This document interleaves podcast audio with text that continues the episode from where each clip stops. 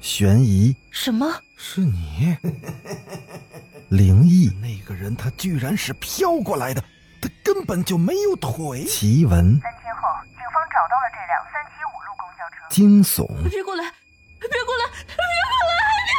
别过来！欢迎收听《九黎怪谈》。Hello，各位听友，大家晚上好，欢迎继续收听《九黎怪谈》。嗯，咱们书接上文啊，上回说到，这白冰冰进了病房之后，忽然的一声大叫。等我到的时候，她正在床头哭呢。我问她怎么了，她也没抬头，只是胆怯的指着邓宇浩。他瞪着我。我拍了拍他的背，以示安慰。他是植物人，虽然没有知觉，但是他的视神经没有受损伤，是可以睁开眼睛的。好了，不要大惊小怪，自己吓自己了。于是我就让白冰冰先去护士站休息，自己过来测体温。也不知道他胆子这么小，怎么会选择学护理呢？我摇了摇头，遇到这种学生也真是伤神。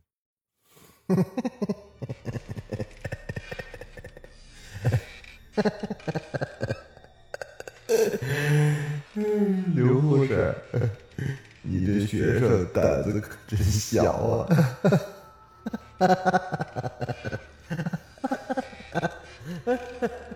廖东海笑得很厉害，病床跟着他笑的频率啊，那都被摇的是咯吱咯吱的响。空荡的病房荡起了一丝丝的回音，隔着护士服，我都感觉到那手臂已经爬满了鸡皮疙瘩。这么晚了，你还不睡啊？廖东海这才转过头躺下了。我揉了揉太阳穴，快步的走回了护士站，看到白冰冰还在那发呆呢，脸上的泪痕还没干掉。还在害怕吗？我上前关心的问他，他这才回过神来，而且并没有回答我的问题。老老师，人死的时候会有灵魂吗？听他断断续续的说着，我的脸立即就黑了。怎么又是这个问题啊？可能是我语气有点重了，这白冰冰的肩抖了一下。廖东海说他看见了三床的灵魂，说他快死了，让我去看一看一床是不是也睁开眼睛在看。我说过了，叫你不要相信二床的话。我的话还没说完，就被病房里传来的心电监测仪的报警声给打断了。我急忙让白冰冰去通知医生。等我跑到病房，就看到三床的心率是一路往下跌。我连忙用手不停敲击他心脏的部位。等医生赶到的时候，三床病人的所有生命体征全都消失了。医生宣布临床死亡。处理好了尸体，盖上了白布，等待他家属来接走他。我转过身准备回护士站了，就看到廖东海不知道什么时候坐起来了。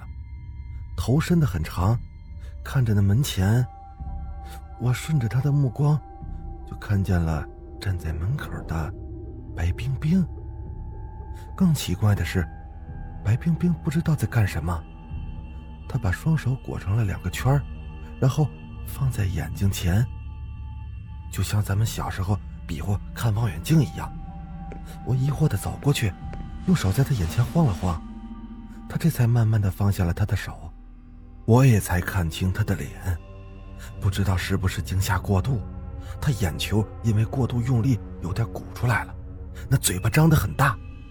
不要过来，不要过来！这白冰冰一边说着，一边就往后退。我看到后面是个台阶，于是我就赶紧喊他：“哎，小心有台阶！”说完，我就伸手准备拉他，啊！可惜还是晚了一步。他脚后跟已经踩空了，那身体直直的向后倒去，后脑勺的窟窿流出了鲜血，那血在地板上开出了一朵一朵的小花，一直沿着楼梯就这么蔓延下去了。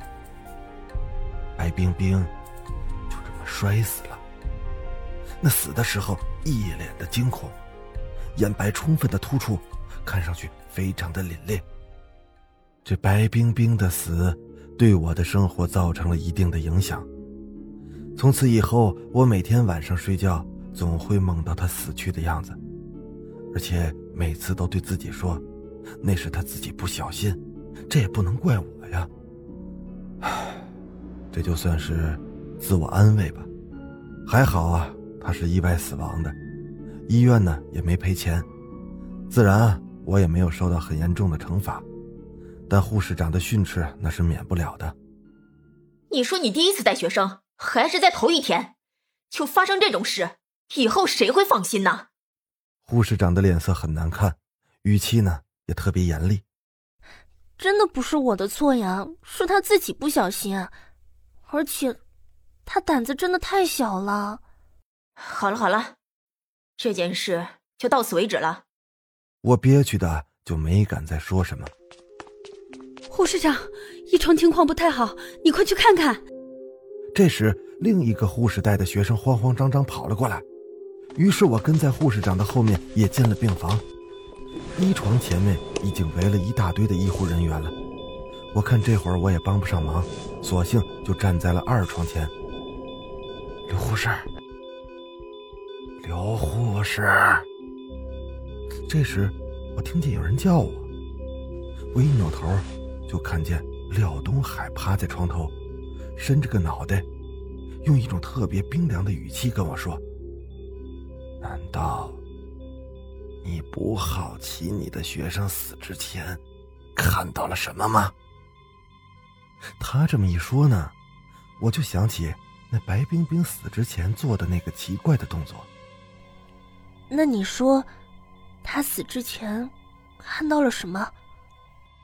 我努力的掩饰我声音的慌张。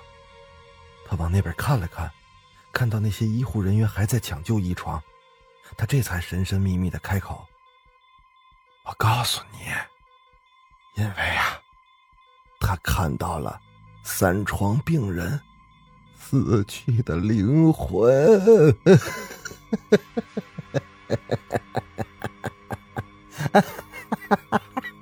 我被他诡异的笑声弄得是有点发毛，背上开始冒冷汗了。都，真的是，我怎么会和一个精神病患者谈论这些啊？我在心里埋怨道：“哎，你你不信吗？不信的话，你也试试。你看，哎，一床也快死了，他死之后。”灵魂也会出来，你也试试，用手过起来放眼睛上，你看看，你会看到什么？顿时我就不寒而栗，我慌张的往后退了一步，盯着他，可他呢，又躺平在床上咯咯笑，那白色的被套映着他的脸，特别吓人。散发着死亡的气息。刘思雨，你愣着干什么？快去通知病人家属，病人已经死亡了。这时，护士长转过身对我说：“什么？死了？”我张大了嘴巴，惊恐的盯着一床。我忽然就想起了廖东海说的话，于是，我用颤抖的双手就裹成了两个圈儿，慢慢的。向眼睛上放过去。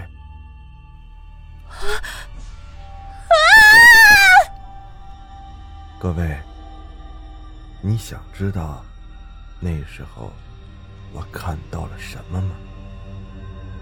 如果有这种机会，你们也可以试试。好了，今天的故事就讲完了。我是主播九黎香柳，那咱们。下个故事，再见。